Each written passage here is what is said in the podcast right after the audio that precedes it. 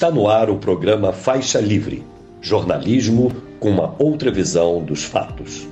Olá, bom dia, bom dia a você que nos acompanha nesta terça-feira, 16 de maio do ano de 2023, em mais uma edição do programa Faixa Livre. Agradeço demais a quem assiste a transmissão ao vivo pelo nosso canal no YouTube, o Faixa Livre, e muito obrigado também a você que acompanha o programa gravado a qualquer hora do dia ou da noite e a quem nos ouve pelo podcast Programa Faixa Livre, nos mais diferentes agregadores. Lembrando sempre que Faixa Livre é uma produção da jornalista Cláudia de Abreu, auxiliada por Érica Vieira e pela jornalista Ana Gouveia. Dia de falar muito sobre esse novo marco fiscal que tem o seu formato definido após alguns encontros entre líderes partidários e a equipe econômica do governo Lula no dia de ontem. O relator da matéria na Câmara, o deputado Cláudio Cajado, do Progressistas da Bahia, definiu gatilhos aí para esse arcabouço, ou seja, restrições que o gestor público sofrerá caso não respeite as regras fiscais que vierem a ser aprovadas pelo Congresso, algo que o presidente da República não gostaria, não queria, mas que entrou aí na conta dessas negociações. Amanhã deve ser, deve ser votado, inclusive, um regime de urgência para acelerar o andamento do texto e a análise dos deputados em plenário se dará de acordo com o planejamento da Casa na próxima semana. Vamos falar muito a respeito dessa âncora fiscal no programa de hoje, alvo de muitas críticas da esquerda, inclusive dentro do próprio Palácio do Planalto, aliás, dentro do próprio Partido dos Trabalhadores, na verdade, né? Há informações de que parlamentares contrários a esse torniquete estabelecido aos investimentos públicos pelo governo Lula estariam sendo sancionados dentro do próprio PT traremos duas entrevistas que terão foco nesse assunto. Primeiro, o professor de Relações Internacionais da Universidade Federal do ABC, Gilberto Maringoni, que vai analisar também outros fatos referentes à política nacional e também à política do mundo. Né? E ainda hoje vamos conversar com o economista e assessor técnico na Câmara dos Deputados e professor voluntário na Universidade de Brasília, UNB, Davi Decache. Duas, duas daquelas entrevistas que merecem a maior atenção. Nós também teremos aqui no programa de hoje outros temas para lá de importantes, como, por exemplo, a Petrobras, que esta semana discute uma mudança na política de preços dos combustíveis, algo anunciado pelo próprio presidente da empresa, Jean Paul Prat. A expectativa está mil, ainda mais depois que os nomes indicados por Lula finalmente assumiram o comando lá do Conselho de Administração da estatal. Será que a Petrobras irá, como o petista prometeu, abrasileirar o preço dos combustíveis, dando fim a essa deletéria política de paridade de importação? É o que vamos saber com o diretor do Sindicato dos Petroleiros do Rio de Janeiro, Sindipetro RJ, Antônio Devalle, que volta ao programa para tratar dessa questão fundamental para o país. Lembrando que na última semana a empresa apresentou mais uma indecente distribuição de dividendos aos acionistas relativa ao primeiro trimestre do ano na casa dos 24 bilhões de reais. O Anthony também vai falar a respeito disso já já. No encerramento da edição de hoje, uma conversa com o presidente do Sindicato dos Prestadores de Serviços por meio de aplicativos e softwares para dispositivos eletrônicos do Rio de Janeiro e região metropolitana, o Sindimob, Luiz Correia, para comentar a paralisação que os motoristas de aplicativos fizeram no dia de ontem, cobrando das empresas melhores condições de trabalho especialmente na divisão do valor pago pelas corridas. Essas companhias, como o Uber, chegam a ficar com 60% do que é pago pelos usuários, deixando menos da metade aí do valor para os trabalhadores. Vamos falar com o Luiz sobre as reivindicações da categoria e o resultado da paralisação da última segunda-feira. Mais um programa aí que você não pode perder.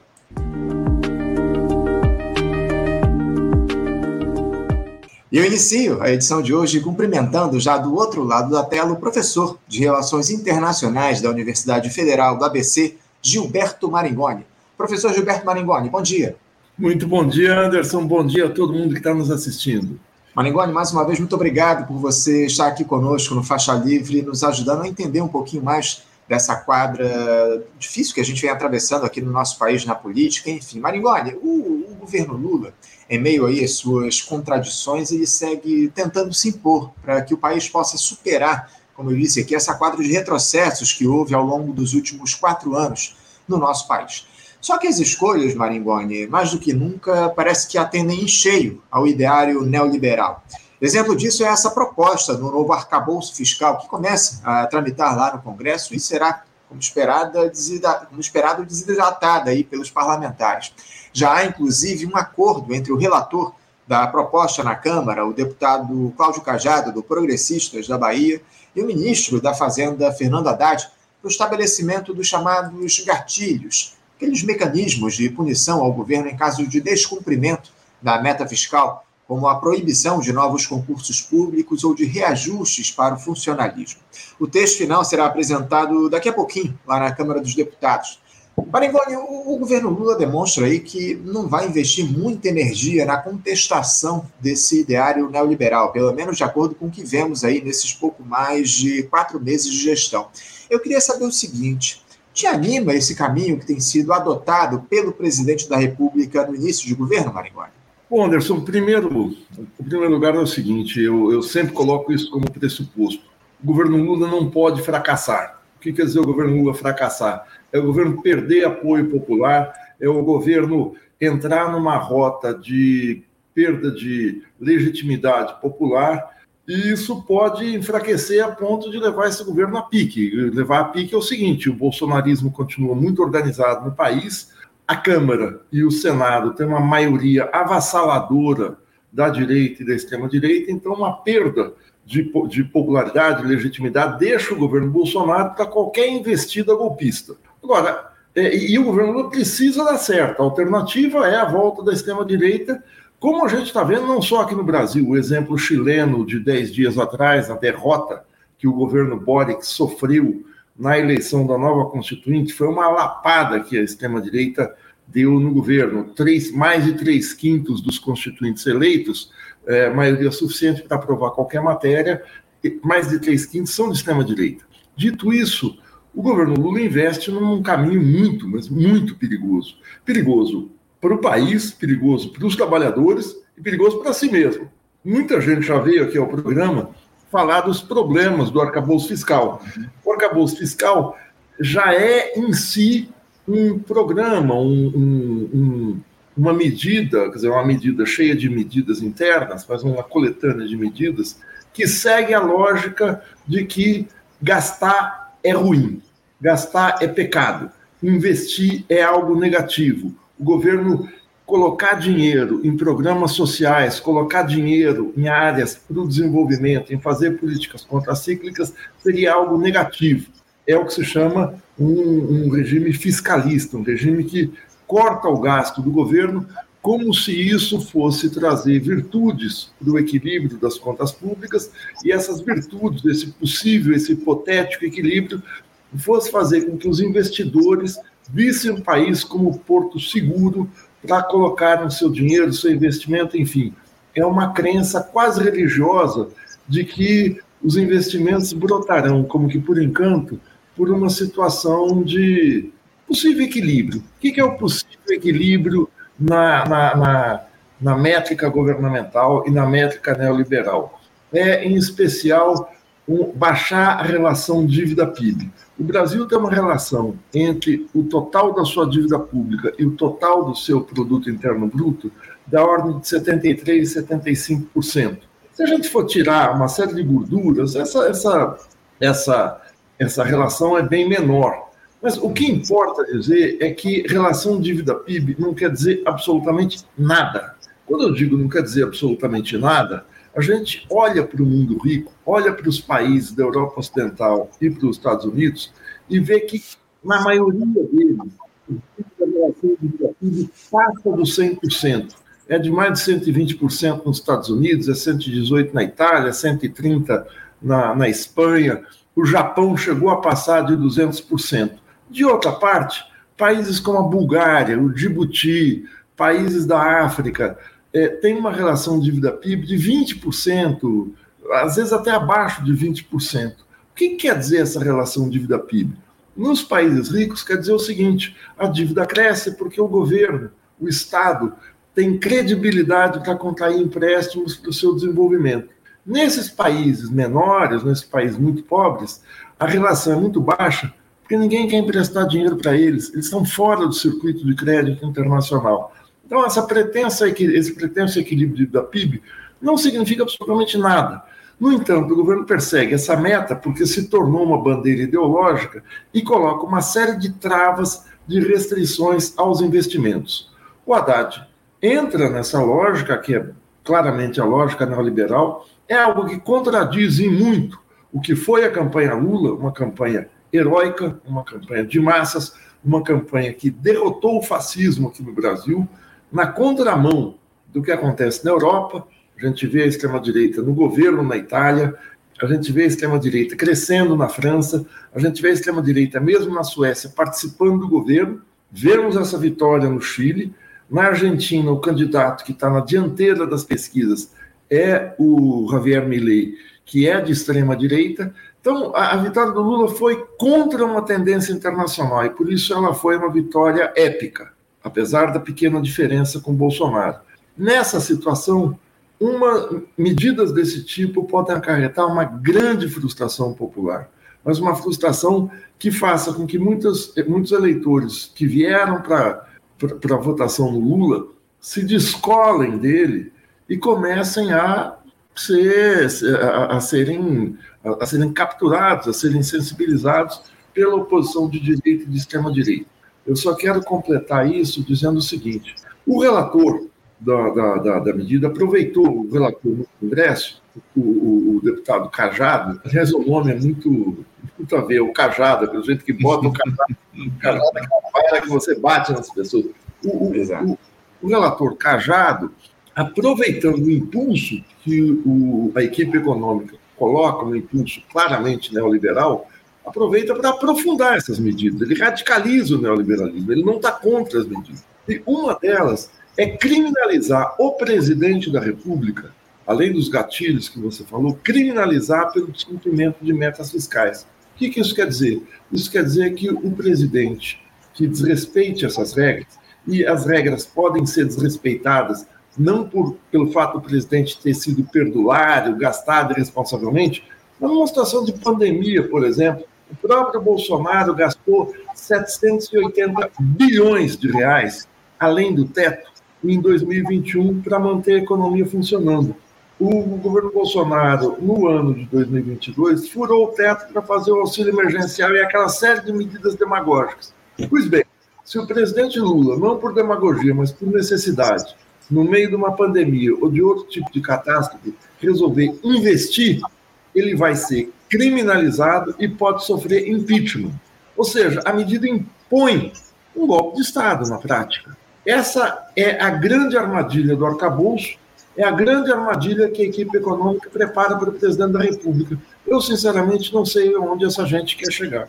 É, Maringoni, essa discussão a respeito da, da criminalização em torno do arcabouço fiscal do presidente da República estava colocada aí, mas eh, eh, vamos, vamos aguardar o texto final que vai ser apresentado aí no dia de hoje lá na, na Câmara dos Deputados, enfim, para ver o que é que de fato vai ser colocado, né? Porque é uma discussão estava dada, o, o governo resistia, evidentemente, ao estabelecimento desse tipo de gatilho, enfim. E a, a, pelas notícias que chegam, isso aí não vai ser incluído de fato no texto. Mas, de toda forma, a gente tem que aguardar aí essa versão final, que vai ser apresentada daqui a alguns minutos, na verdade. Estava anunciada aí uma reunião para as nove da manhã, para a apresentação desse texto lá do relator, o Cláudio Cajado, do Progressistas da Bahia. Agora, o, o Maringoni, o que preocupa também, eu queria a tua avaliação a respeito disso, é o seguinte: é, que vozes dissonantes desse tipo de visão dentro do Partido dos Trabalhadores relacionada ao arcabouço fiscal, enfim, vozes de oposição, vão sendo aos poucos silenciadas, porque, por exemplo, o deputado Lindbergh Farias, que se colocou contrário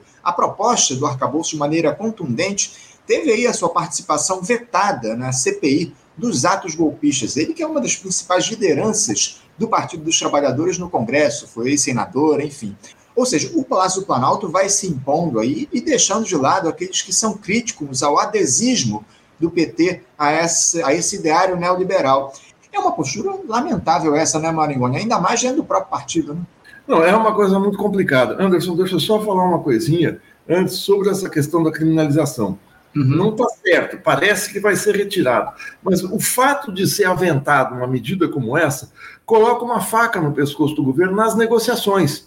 Ou seja, o governo, você coloca colocar, colocar uma série de ciladas dentro do projeto para que ele possa ser endurecido em algumas questões principais, como, por exemplo, é, numa situação de, de, de, de, gatilho, ou seja, o governo gastou mais do que o que estava previsto no, no programa, você não, não investe em, em, você corta é, é, reajuste funcionalismo público, você corta uma série de investimentos, você inclui o Fundeb, não está certo ainda como é que vai ficar a questão da saúde. Parece que até agora os únicos itens que vão ficar fora das restrições são o Bolsa Família e o salário mínimo.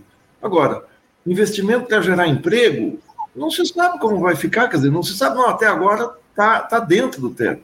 Mas essa questão das vozes dissonantes, se a gente pensar metodologicamente, ou seja, como regra partidária, o Lula está certo. Ele tem que, de fato, o governo está indo para uma batalha, e nessa batalha o partido não pode se dividir, ainda mais o partido do governo. Agora, essa, essa, essa rigidez não acontece em outras votações que o governo tenta fazer na Câmara, como a questão do marco regulatório do saneamento. Partidos que têm assento no governo votam contra o governo. Não estou falando do União Brasil nem do MDB, eu falo do próprio PSB, que alguns, a maioria do PSB votou contra o governo. Aí pode, aí nenhuma punição é colocada, mas dentro do PT ela acontece. O Lindbergh é meu amigo, é um, um, um deputado, foi deputado, foi senador, foi prefeito, de altíssimo valor, teve um papel, quando senador, na época do impeachment, destacado, destacadíssimo, é, é, é, é, é uma pessoa inatacável desse ponto de vista, e é lamentável que esteja sofrendo esse tipo de restrição, ainda mais para ser membro da CPI que investiga, a CPI imposta pela oposição, e vai investigar os crimes cometidos em 8 de janeiro. As vozes críticas dentro do, não do governo, mas dentro dessa aliança governista, foram deixadas de lado. Vários economistas do PT, vários economistas que participaram de governos anteriores, colocaram uma série de restrições, mas foram solenemente ignorados e deixados de lado.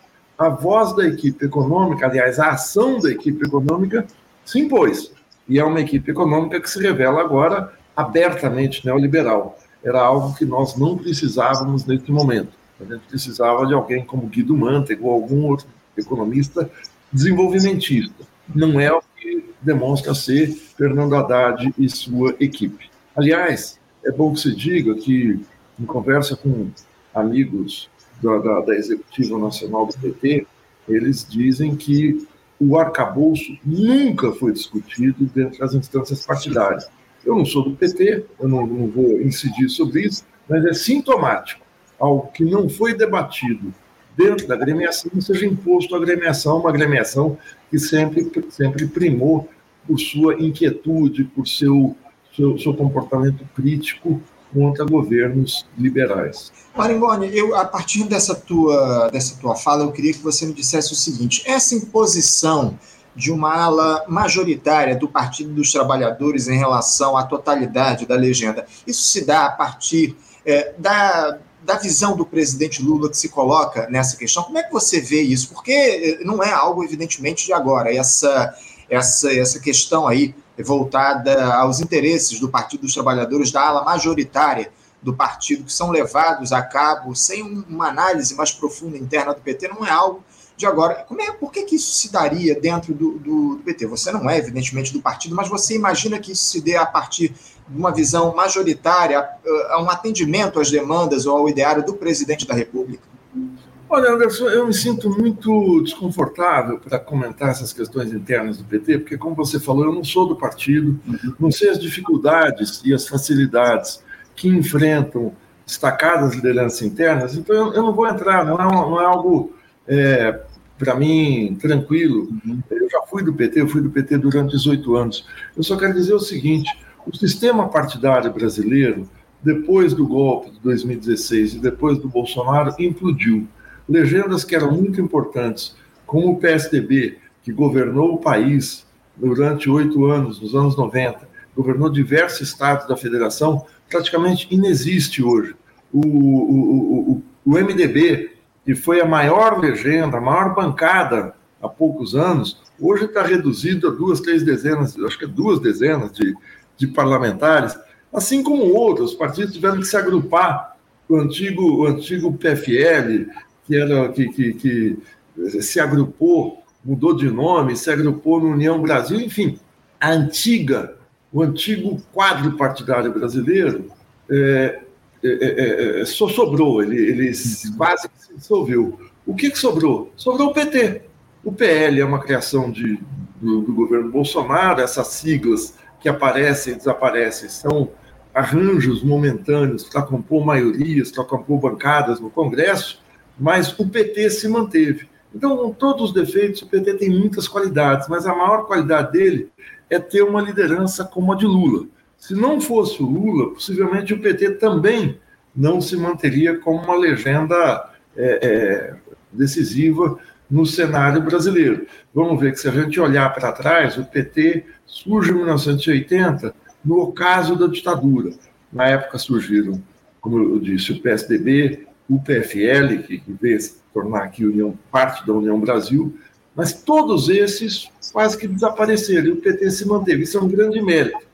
Isso que se faz agora de impor os parlamentares, isso quebra muito laços de confiança e rompe com, com, com uma, um ideário geral do partido. O, o PT, assim como o PSOL, assim como a maioria dos partidos brasileiros, não tem programa. Ele chega ao governo e aplica o programa que está mais à mão. O governo chegou ao governo e pegou a, a, as pressões da Faria Lima e, tá, e transformou isso numa agenda de governo. É interessante só lembrar e sublinhar isso, é muito grave, que o mercado, a Faria Lima, seja o nome que se dê a essa porção da finança brasileira, do, da especulação financeira, não só não fez campanha para Lula, como fez campanha contra Lula. E é esse o setor preferencial atendido prioritariamente pelo governo em, em linhas grandes. Eu não estou dizendo, o governo fez Minha Casa Minha Vida, recuperou o Bolsa Família, mas grande política ele está fazendo é para a Faria Lima. É, esse é o detalhe, né? O, o Manigoni se expressa a partir lá da, da indicação do Geraldo Alckmin para vice-presidência da República. Esse é, é, o detalhe, né? Você falou do PSB, que deu, que deu votos aí é, contra o governo nessa questão lá da, da, da, do saneamento, do marco de saneamento. O, o Geraldo Alckmin, vice-presidente do próprio PSB, né? Não, Anderson, eu, eu me permita, você me desculpe, eu, eu discordo de você nesse aspecto. É, pelo seguinte, eu acho que o Geraldo Alckmin foi um ganho enorme. Se não se compusesse essa grande frente com Alckmin, com setores aí do centro-direita, Lula não ganharia eleição. Mas se a gente olhar para o governo, o Alckmin não colocou nenhum empecilho ao governo até agora. Quem está operando esse projeto é o PT, Fernando Haddad não foi imposto por nenhum partido da frente. E se a gente olha, deixa eu só colocar meu cabo aqui no. no, no Enquanto você coloca aí o cabo, o Maringoni, só lembrar, eu só queria, eh, queria falar o seguinte: o Geraldo Alckmin, ainda que ele não esteja impondo nada nesse governo, você tem muita razão quando você diz isso. Ele é um dos representantes dessa turma lá da Faria Lima, né? Foi governador de São Paulo, acima de tudo. Né? Sim, mas ele. Eu, eu, eu lido muito com a política, com as ações concretas. Uhum. Na ação concreta, ele não está impondo nada. Aliás, o Alckmin teve aqui em São Paulo na feira do MST. É, é, é, ah, existiu, por exemplo, na Bahia, uma situação até agora não bem esclarecida do ex-governador da Bahia e atual ministro da Casa Civil, Rui Costa, ter vetado a participação do MST no ato de lançamento do, pluri, do Plano Plurianual, PPA, em Salvador vetou sob a alegação, segundo o deputado Valmir Assunção, do PT e dirigente do MST, que ele, se sentia, ele, Rui Costa, se sentiria desconfortável de estar no mesmo palanque com um movimento que está sofrendo uma CPI. O, o, o, Rui Costa desmentiu essa, essa, essa manifestação do, do deputado Valmir Assunção, mas o ruído existe. O Geraldo Alckmin nem ruído tem, ele foi se congratulou, se congraçou, percorreu a feira, visitou, teve com Stedley, com Gilmar Mauro, com João Paulo Rodrigues, enfim.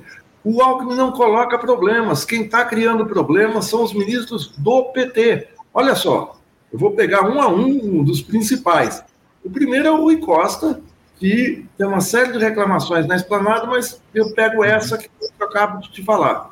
Além do que, tem uma lassidão na, na nomeação de colaboradores do presidente da República, a gente acaba de ter uma denúncia de que um diretor da Sudene, recém-nomeado, é um bolsonarista que fez campanha com o livro do Brilhante Ustra na mão. Isso é outra denúncia de diretor da, da, da, da, da, da, da de Itaipu ser também um bolsonarista. Isso é parte dos partidos que se agregaram, mas o, o chefe da Casa Civil tem poder de veto. É, então, o Rui Costa. Eu pego o Fernando Haddad, que eu acabei de falar. Eu pego o, o, o, o ministro Padilha. O ministro Padilha, eu não sei o que ele está fazendo no Congresso. Ele foi capaz de colocar em votação, de permitir entrar em votação aqueles decretos presidenciais que iriam modificar, o, objetivo era justo, modificar o marco do saneamento no que ele tem de espírito mais privatista. No entanto, estava na cara que o governo seria derrotado. Ele, José Guimarães, líder do governo na Câmara, e o próprio Rui Costa, deixaram em voto algo que não se pode fazer. Se você não tem certeza que a sua proposta vai ganhar no Congresso, você retira ela. O governo foi derrotado por 295 a 138 votos. Ali ficou a nu que o governo Lula não tem votos suficientes para impedir uma possível ação de impeachment. Pega o Paulo Pimenta. Paulo Pimenta, ele é o secretário de comunicação da presidência da República. Qual é a política de comunicação? Não se sabe, até agora não existe uma política de comunicação. Paulo Pimenta é deputado federal pelo Rio Grande do Sul, tem pretensões de sair candidato a governador tal, e ele faz agendas no Rio Grande do Sul. A prioridade dele é fazer campanha você pega um, um, outro indicado pelo PT sem interferência, José Múcio da Defesa. A gente vê também a lassidão com que ele trata os setores golpistas das Forças Armadas. Ele foi o homem responsável por deixar os acampamentos na, na, na, nas calçadas, na frente dos exércitos, continuarem. Eu posso ir pegando vários outros do PT que primam pela inoperância. E eu pego ministros que não são do PT, com destaque para o Flávio Dino, com destaque para a Anísia Trindade, com destaque para o Silvio Almeida, Sônia Guajajara, Aniele Franco, que fazem um trabalho muito mais combativo, um protagonismo da esquerda ou dos setores progressistas muito maior. Então, o problema não está na frente. O Jean Paul Prats, tomara que ele coloque, ele disse que hoje colocaria, é, retiraria de cena a política de paridade internacional da Petrobras. Vamos ver se é real, é do PT. Eu acho que a gente tem que examinar como é que o partido concretamente está atuando dentro do governo.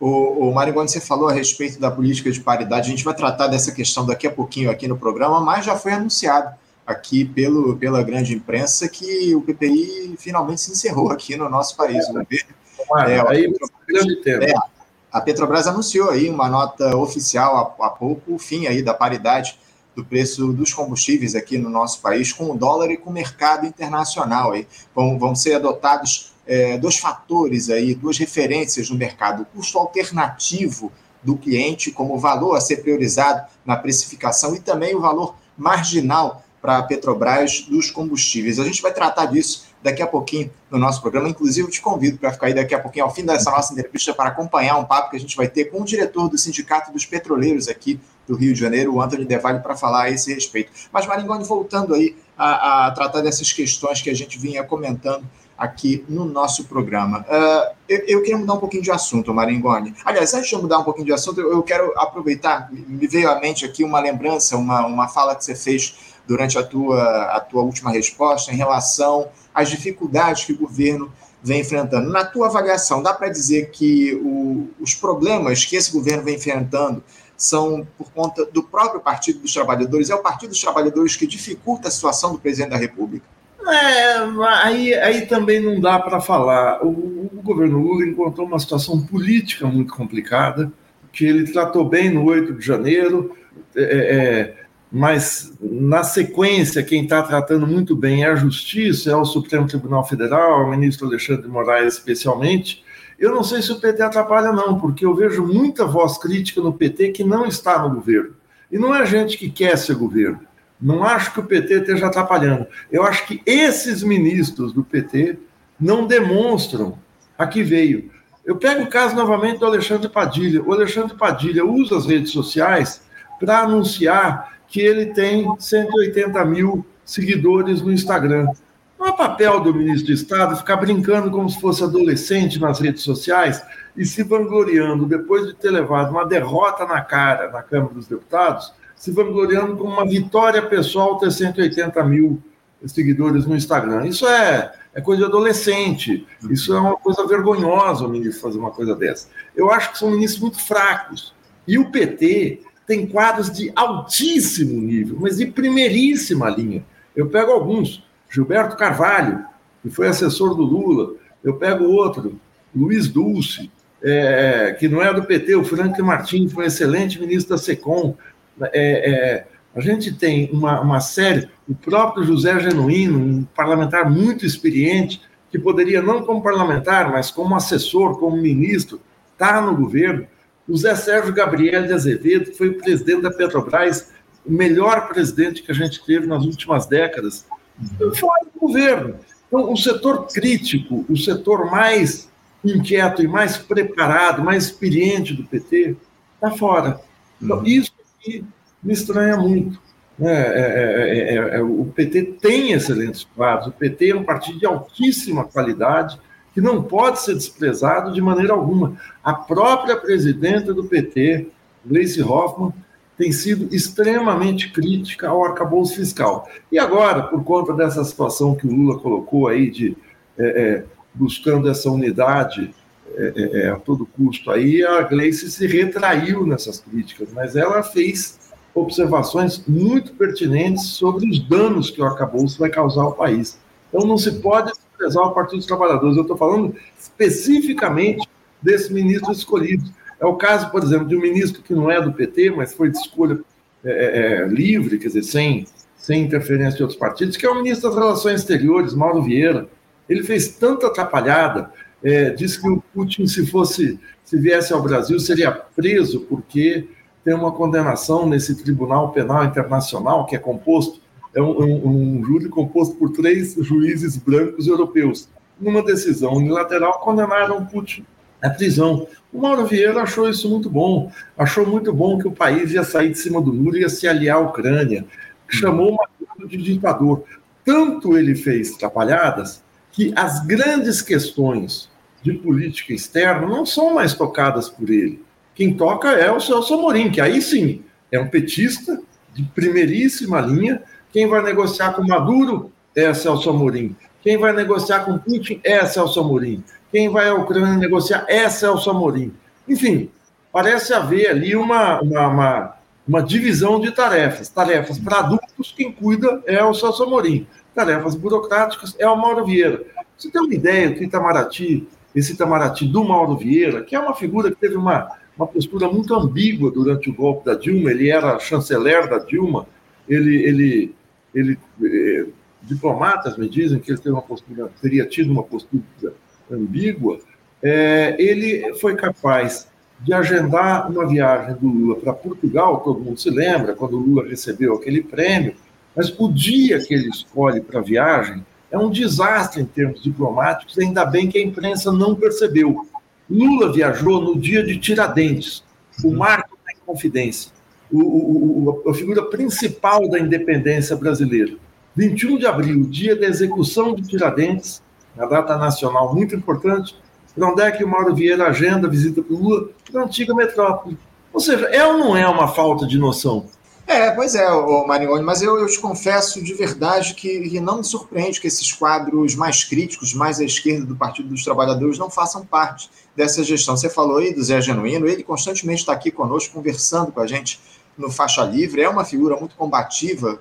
O Partido dos Trabalhadores tem ótimos quadros, como você muito bem colocou, mas infelizmente não me surpreende, justamente por conta disso que a gente se conversou aqui. Essa ala majoritária do Partido dos Trabalhadores, nesse momento, dialoga muito de perto com os ideais neoliberais aqui no nosso país. Mas, Marivane, eu queria mudar um pouquinho de assunto, pra, porque eu não posso deixar de falar aqui contigo na entrevista de hoje dessas sujeiras aí envolvendo o Jair Bolsonaro, né, muito além uh, do, daquilo que a gente já conhecia ao longo do mandato do escatão, vão aparecendo outras coisas, uma série de outras situações constrangedoras, e a situação do Jair Bolsonaro vai se complicando demais.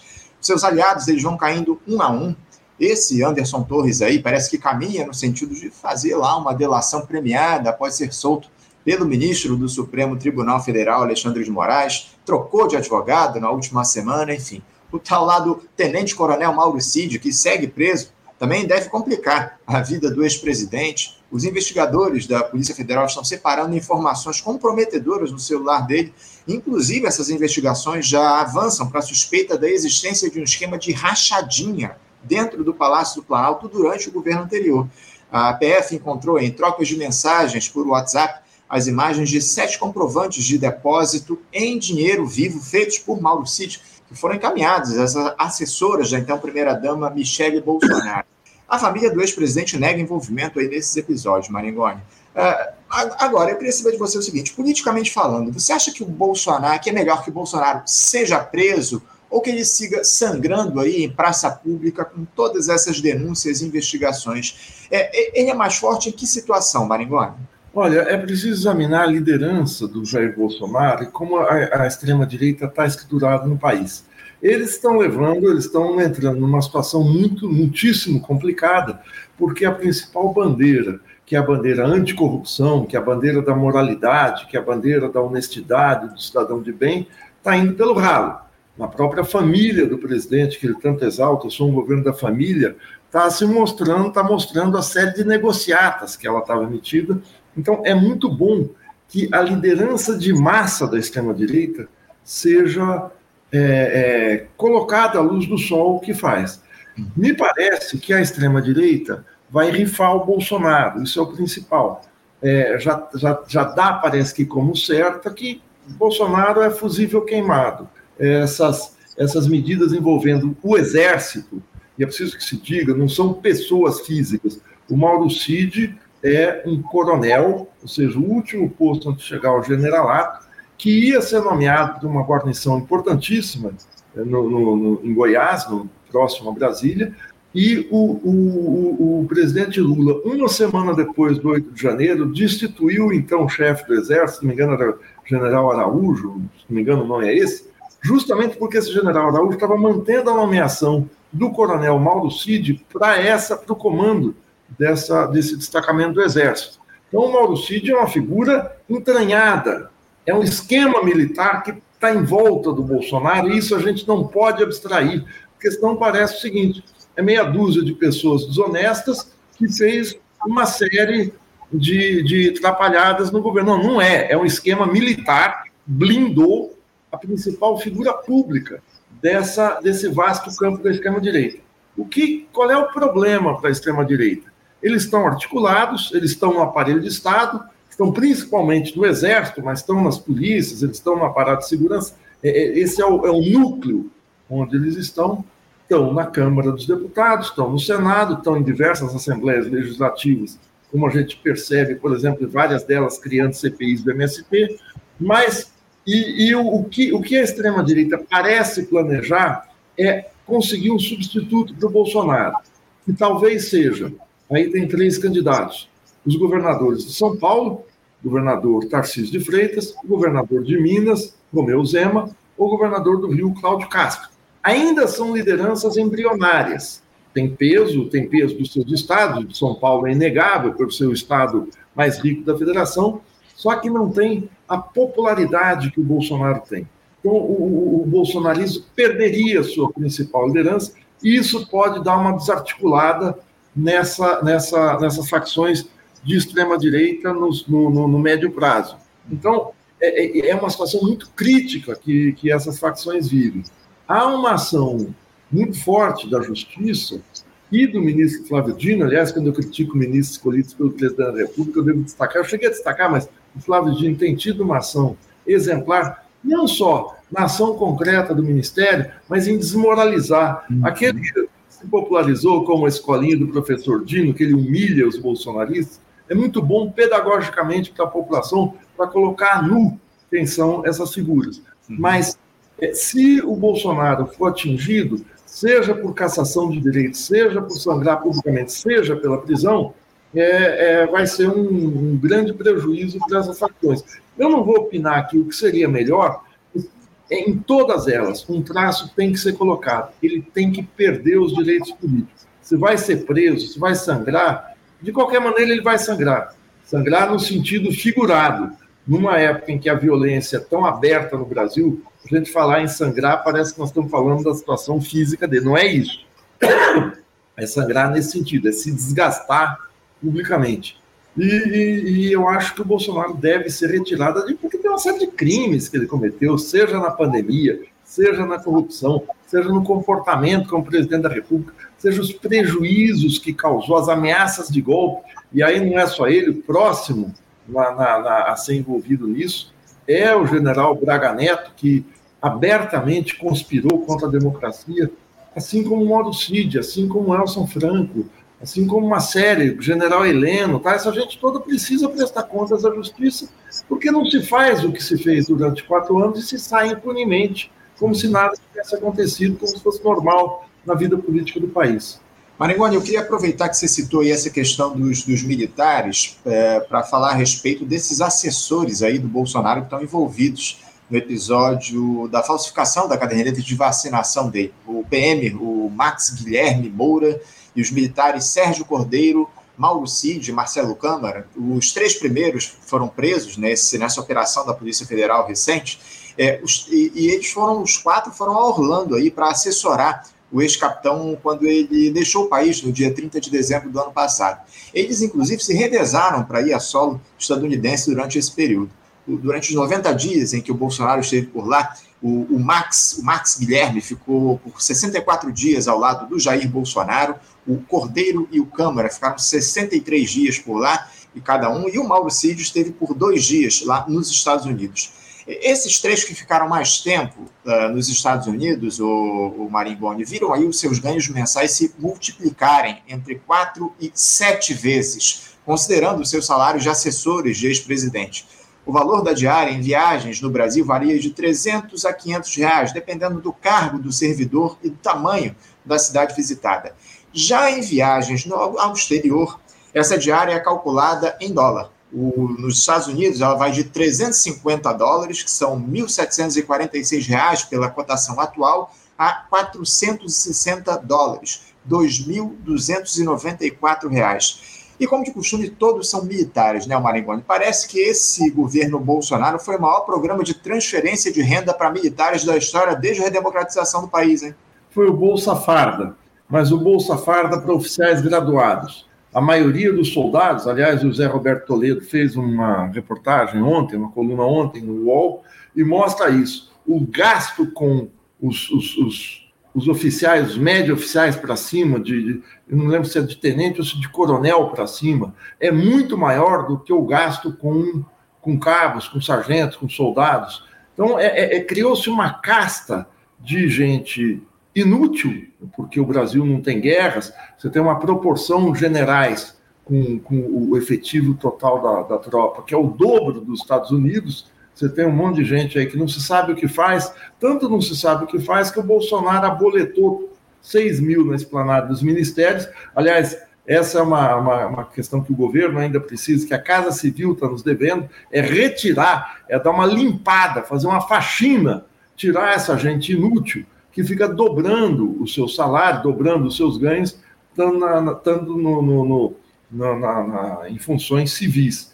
E isso que você fala das diárias é mais uma boquinha que essa gente arruma para se dar bem. É preciso moralizar o setor militar no Brasil. Sempre foi, fala-se muito em caixa preta, do BNDES, caixa preta, tem uma caixa preta das Forças Armadas, que é preciso desmontar. Além dessa gente tramar golpe, tramar contra a democracia, ou seja, tramar contra o povo brasileiro, reprimir o povo brasileiro, essa gente está atrás de boquinha.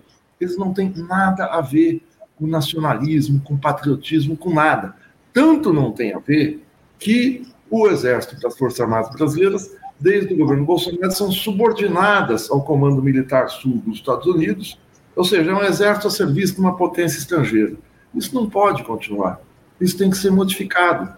E um governo democrático tem essa tarefa de mudar as Forças Armadas. Agora, o ministro Múcio não é o ministro da Defesa. Ele é um embaixador dessa casta junto ao governo.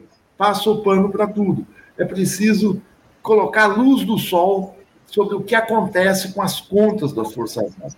Senão, nós vamos ter sempre Forças Armadas e Republiqueta que não servem para policiar fronteiras, tanto que a gente viu contrabando de madeiras, a questão Yanomami acontecia sob as barbas do Exército Brasileiro, e, e, e, o que eles fazem é interferir na ordem interna, coisa que é constitucionalmente vedado. Não existe essa história de artigo 142 permitir a entrada do Exército na seara política. Uhum. Essa é a questão.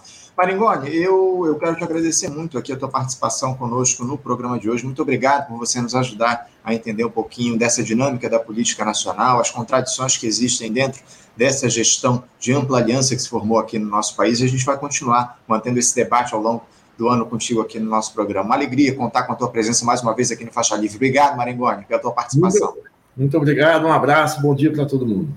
Um abraço, Maringoni, até a próxima. Conversamos aqui com Gilberto Marigoni. Gilberto Marigoni, que é professor de Relações Internacionais na Universidade Federal do ABC, e falar um pouco a respeito dessa questão aí envolvendo o governo do Partido dos Trabalhadores, enfim, as contradições que existem nessa gestão, alguns nomes à esquerda aí do PT que estão fora desse governo, dessa administração federal, foram citados ali pelo Maringoni alguns nomes, como o do próprio Zé Genuíno, né, que frequentemente conversa com a gente aqui no nosso programa e não participa desse governo, enfim. Muitas questões importantes aí nós tratamos com o Gilberto Maringoni aqui no nosso programa.